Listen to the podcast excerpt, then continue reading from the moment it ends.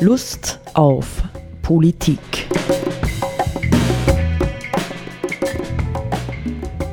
Liebe Hörerinnen und Hörer des Freien Radios Freistadt, Sepp Kiesenhofer und Roland Steidl begrüßen Sie wieder zu einer neuen Folge von Lust auf Politik.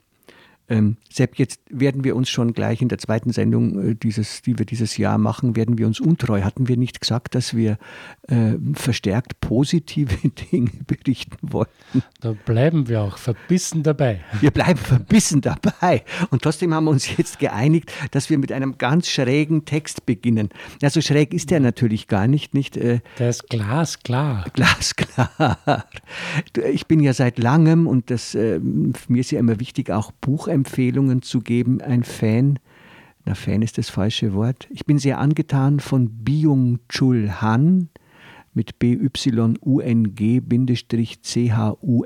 das ist sein Vorname, und Han, südkoreanischer Nachname. Ähm, ja, lese immer wieder seine Bücher gern. Die sind relativ knapp gehalten, meistens so kaum mehr als 100 Seiten, bei Mattes und Seitz in Berlin erschienen. Und da ist jetzt Jetzt kann man sagen, im vergangenen Jahr, nicht vor ein paar Tagen hätten wir noch sagen können, heuer, ja, ist ein ganz interessantes Buch mit einer Sammlung von äh, Zeitungsartikeln in großen deutschen Zeitungen von ihm erschienen. Das heißt Kapitalismus und Todestrieb, Essays und Gespräche. Ähm, und da, der, da beginnt der Byung-Chul Han gleich am Anfang folgendermaßen. Was wir heute Wachstum nennen, ist in Wirklichkeit ein karzinomatöses, zielloses Wuchern. Wir erleben gegenwärtig einen Produktions- und Wachstumsrausch, der wie ein Todesrausch anmutet. Er täuscht eine Vitalität vor, die das Nahen einer tödlichen Katastrophe verdeckt. Die Produktion gleicht immer mehr einer Destruktion. Die Selbstentfremdung der Menschheit hat womöglich jenen Grad erreicht, der sie ihre eigene Vernichtung als ästhetischen Genuss erleben lässt. Was Walter Benjamin damals über den Faschismus gesagt hat, gilt heute für den Kapitalismus. Angesichts ihrer Zerstörungswut vergleicht Arthur Schnitzler die Menschheit mit Bazillen. Demnach verläuft die Geschichte der Menschheit wie eine tödliche Infektionskrankheit. Wachstum und Selbstzerstörung fallen in eins. Zitat Wäre es nun nicht denkbar, dass auch die Menschheit für irgendeinen höheren, uns als ganzes unfassbaren Organismus, innerhalb dessen sie Bedingung, Notwendigkeit und Sinn ihres Daseins findet, eine Krankheit bedeutet und dass sie jenen Organismus zu zerstören sucht und endlich, je höher sie sich entwickelt, zerstören muss, gerade so wie das Bazillengeschlecht das erkrankte menschliche Individuum zu vernichten trachtet. Die Menschheit ist mit tödlicher Blindheit geschlagen. Sie vermag nur niedere Ordnungen zu erkennen.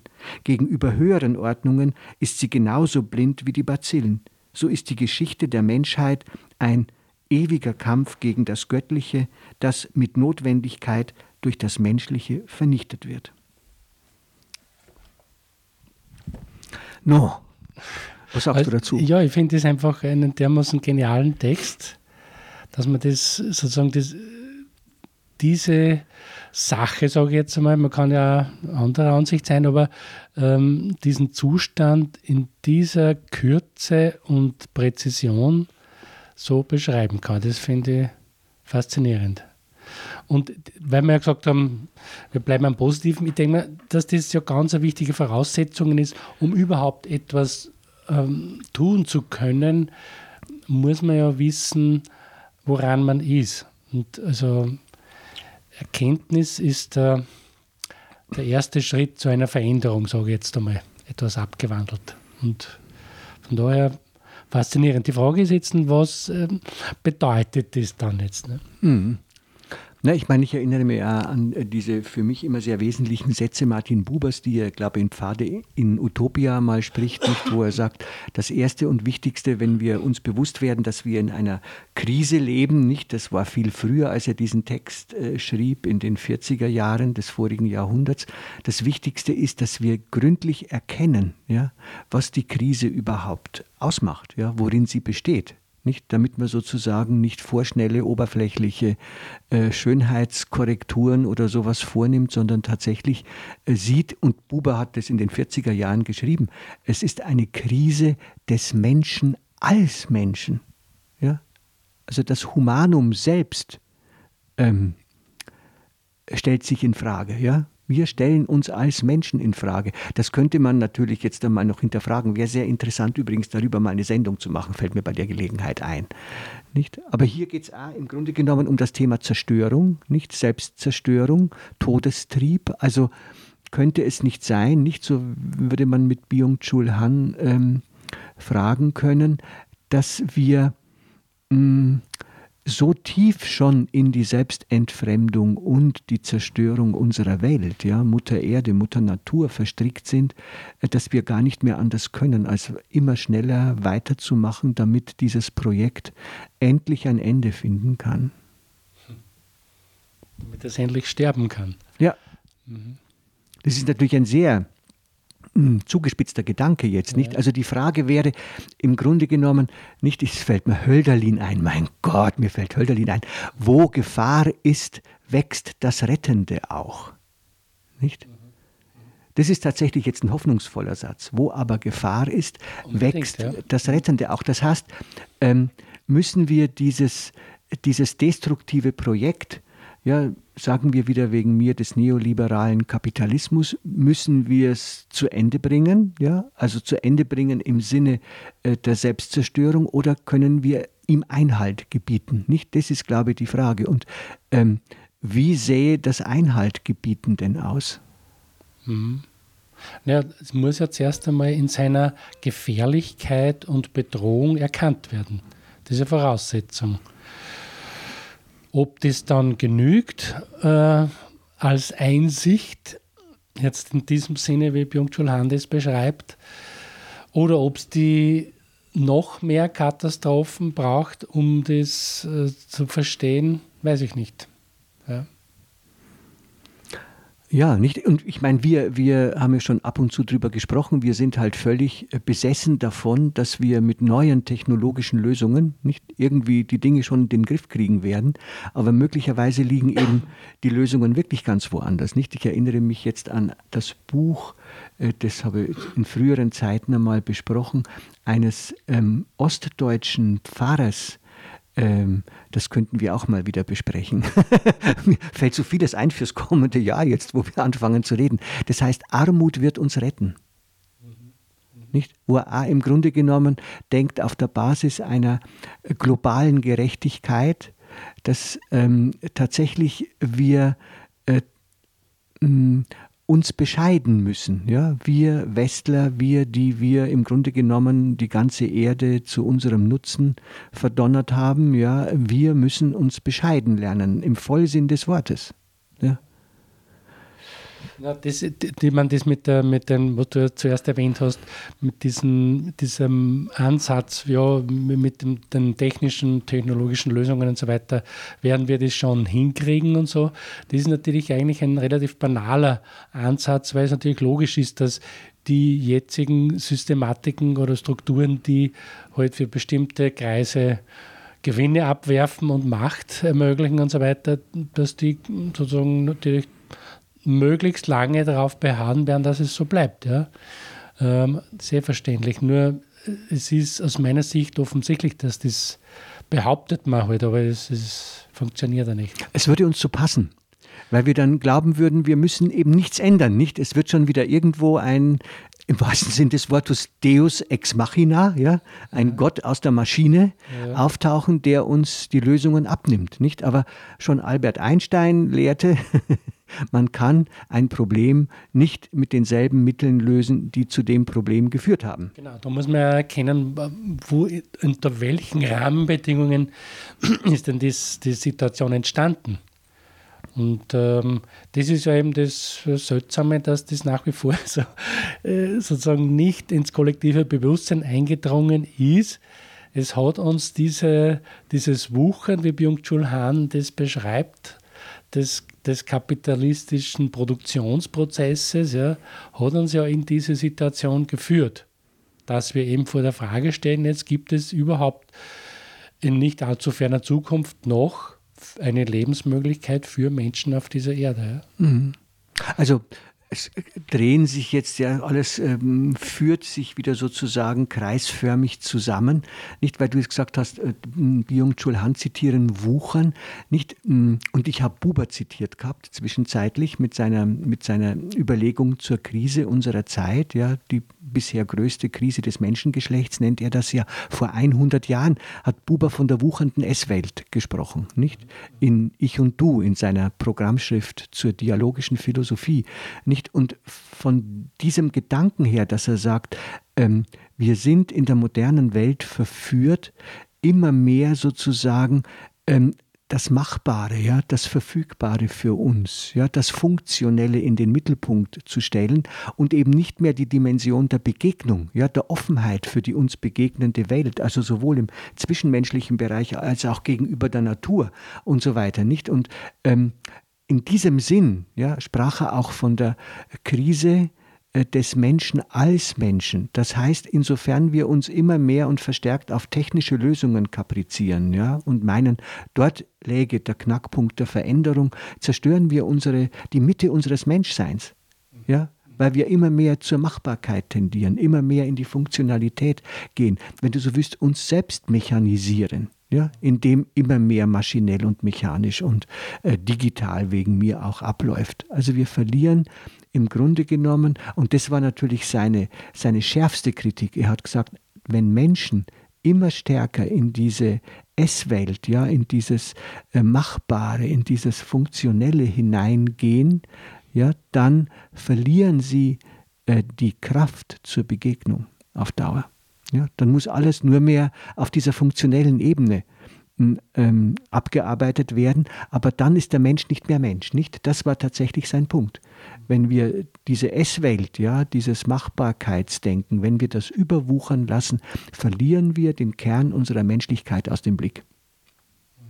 Und was jetzt ja neu dazukommt, ist, dass ja äh, selbst für diesen dann entmenschten Menschen eigentlich auch keine Lebensmöglichkeit mehr bestehen könnte, ja? wenn das so mit der Klima ja, ja, Klimazerstörung, genau. Äh, das war ja damals wahrscheinlich noch nicht so in, in, in, am Horizont des Bewusstseins da, aber jetzt wissen wir es, dass wir einerseits sozusagen in Gefahr sind, uns das Humanum selbst zu verlieren und gleichzeitig oder zusätzlich überhaupt Lebensmöglichkeiten zu verlieren. Ja?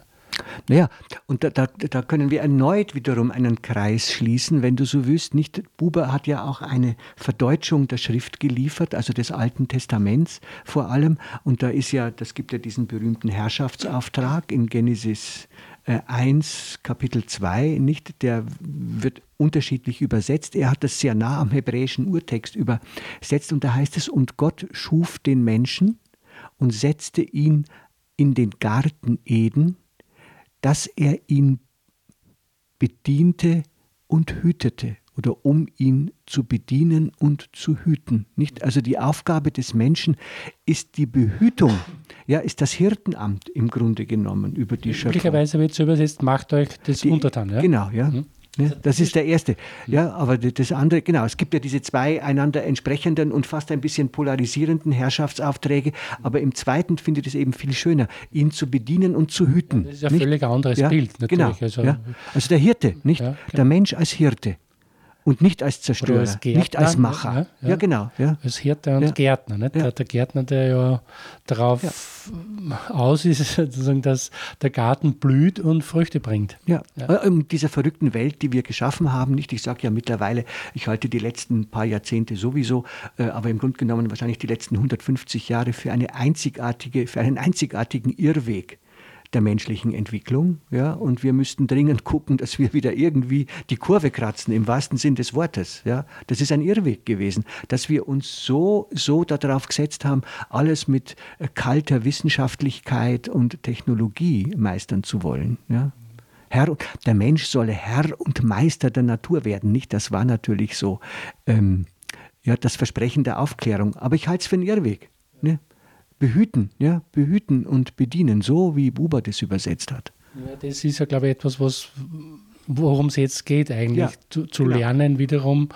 Ähm, und es gibt ja da, da gibt es ja schon viele, viele, viele Ansätze, nicht zuletzt irgendwie äh, von Papst Franziskus mit Laudato Si und so weiter, dass, dass der Mensch nicht sozusagen jemand ist, der die Natur als Ressource zu verwenden hat, sondern äh, und, und daraus herausgestellt ist, sondern dass der Mensch un, untrennbar Teil des Natürlichen und der Natur ist und eben sozusagen da, darauf auf Leben und Tod angewiesen ist, äh, entsprechend sich zu verhalten, damit er überhaupt leben und überleben kann. Ja? Genau.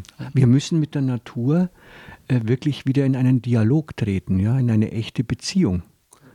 Ja, das, und das wird schwer für uns werden. Ja, das wird schwer, weil wir eben äh, ja, wenn man Byung-Chul Han äh, folgt, einen ungeheuren Grad von Entfremdung mittlerweile erreicht haben.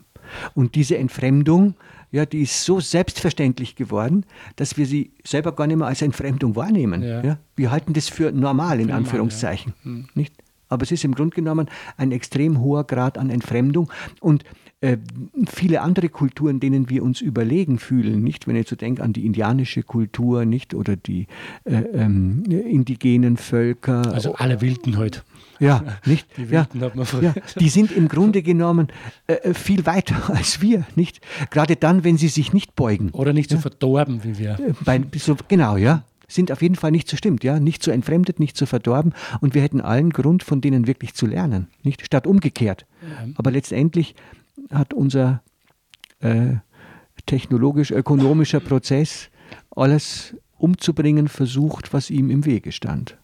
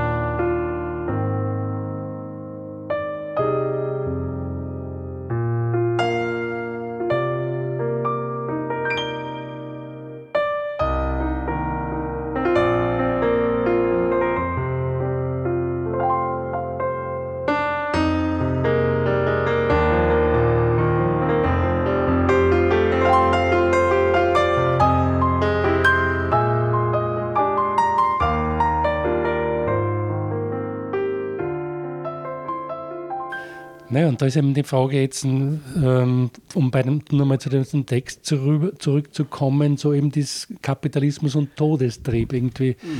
Das ist ja, er führt das dann, glaube ich, später aus, die, der, das, sozusagen die, die kapitalistische Produktions- und Wirtschaftsweise der Versuch ist, den Tod zu überwinden, mhm. quasi. Oder äh, beruht. Und, und insofern, glaube ich, schreibt er dann so, Kapitalismus oder der Tod bringt den Kapitalismus hervor oder so. Ja. ja, Ray Kurzweil, nicht? Äh, künstliche Intelligenz. Also der Chefentwickler von Google im Bereich KI, der ist ja wirklich der Auffassung, man kann den Tod überwinden. Nicht? Wir müssen nur die richtigen Chips finden und die richtige Form von Ernährung und so weiter, dann wird irgendwann der Mensch unsterblich sein. Klammer auf, ist das überhaupt wünschenswert, Klammer zu, nicht? Aber irgendwie ähm, tatsächlich gibt es in der, äh, in der Dynamik der modernen Wissenschaft äh, und Technik gibt es diesen Trend. Ja? Es gibt diesen Trend, das, was konstitutionell zum Menschen gehört, zu ignorieren und zu sagen, wir gehen darüber hinaus. Nicht? Ihr werdet sein wie Gott. Ja. Nicht? Ja? Das, ist, das ist im Grunde genommen das Hintergrundprogramm. Ja? Da ist eine tiefe, tiefe Überheblichkeit und Hybris äh, kollektiv mittlerweile des Menschen da, die wir überhaupt nicht mehr reflektieren. Aber wir verhalten uns so. Jetzt sind wir sehr im Philosophischen mit Jägerlein. Na, du, du, hast doch letztens gesagt, wir brauchen die Philosophen ja, ja, als, als, Politiker. Jemand, der mit Weisheit reichlich ausgestattet ist. Jeder, der über 60 ist, hat das Potenzial, wenn er nur will. Ja, aber wir könnten durchaus noch einmal ähm, auf unser Thema vom letzten Mal zurückkommen, nicht? Ähm, weil es vielleicht doch einen Bezug zu unserem politischen Alltag geben könnte. Mich hat sehr bewegt, ähm, das, was jetzt äh, bei den Ministerbesetzungen äh, für die neue Regierung vorgesehen ist. Nicht? Nämlich, dass es, es wird ja so genannt, dieses Superministerium geben soll. Ja? Äh, natürlich äh, geleitet von einer Frau. Ja? Wir haben das ja öfter schon diskutiert. Ja? Leonore Gewessler ist erst seit Juni Politikerin, schreibt hier die Presse ähm, von vor ein paar Tagen. Sie wird für die Grünen nun das größte Ressort übernehmen. Nicht also ein Ministerium, in dem ähm, Infrastruktur, also Klimaschutz, Umwelt, Verkehr, Infrastruktur, Energie, Technologie und Innovation zusammengefasst sind. Nicht? Also das, die Idee finde ich großartig. Ja. Ich finde das großartig, äh, dass die tatsächlich jetzt dringend notwendigen Dinge so zusammengefasst werden, dass sie zunächst einmal grundsätzlich in einer Hand liegen. Nicht? Und dass nicht der eine sagt, das braucht man und der andere sagt, das will nicht, ja, sondern dass also hier die Möglichkeit besteht, die wesentlichen zukunftsweisenden Dinge in einem Ministerium zu bündeln.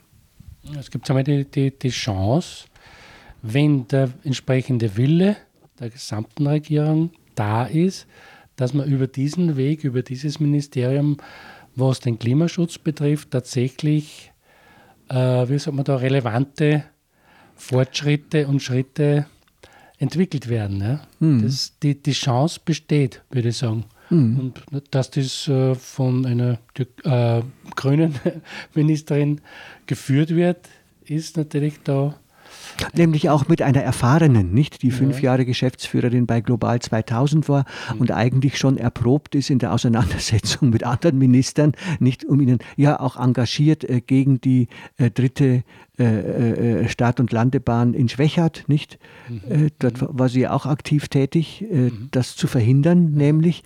Und so jetzt ist sie selber Ministerin und das wird jetzt spannend, ja. Inwieweit kann man dann, wenn man an den, ich sage jetzt mal ganz bewusst, vielleicht ähm, scheinbaren Hebeln der Macht sitzt. Ja? Inwieweit kann man da wirklich etwas tun? Ich bin ja immer skeptisch. Ja? Ich glaube ja immer, dass das, was wir mit Mächtigkeit verbinden, ja, dass hier jemand entscheiden kann, so und so machen wir das und so und so machen wir es nicht, dass das unter heutigen komplexen Bedingungen eigentlich eine Illusion ist. Ja? Also, ähm, oder sagen wir besser gesagt, es ist ähm, eine gewaltige Herausforderung. Ja, in dieser komplexen Welt mit ihren unglaublich komplexen und auch teilweise brutalen Interessen etwas Positives für die Zukunft zu tun. Ja, ja und in dem, in dem Ministerium, da spielen ja ganz viele äh, Interessengruppen mit und so weiter.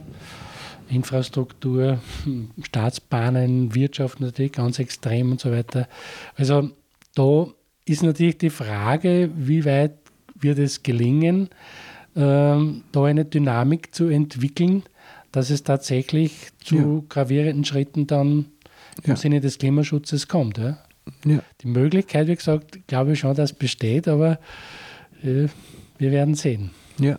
Na, ich finde es auf jeden Fall total mutig, dass sich eine, ich sage jetzt mal aus unserer Perspektive, junge Frau, 42 Jahre alt, dass sie sich das zumutet, ja, und ja. zutraut, äh, so eine Aufgabe zu übernehmen. Ja, ich finde das äh, sehr bewegend und äh, wie ich schon gesagt habe, ja, ich, ich, ich werde für sie beten, ja, dass okay. sie das gut bewältigt für sie und ein paar andere, ähm, weil, weil ja, man, wie kann man Menschen heute unterstützen?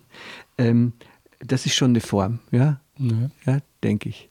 Ähm, aber noch ein letzter Gedanke, Sepp, haben wir gesagt, den wollen wir mh, mm, äh, vielleicht nicht ganz äh, ausschalten. Das Standard von gestern, Donnerstag, 2. Jänner, hat also eine Umfrage veröffentlicht äh, zum äh, Thema, wie sieht das Volk zurzeit mit welchen Erwartungen auf das neue Jahr, nicht? Und da heißt es Optimismus und Klimaschutz am Start. Die neue Regierung wird ein Land verwalten, in dem deutlicher Optimismus und eine starke Erwartung an eine aktive Klimapolitik herrschen.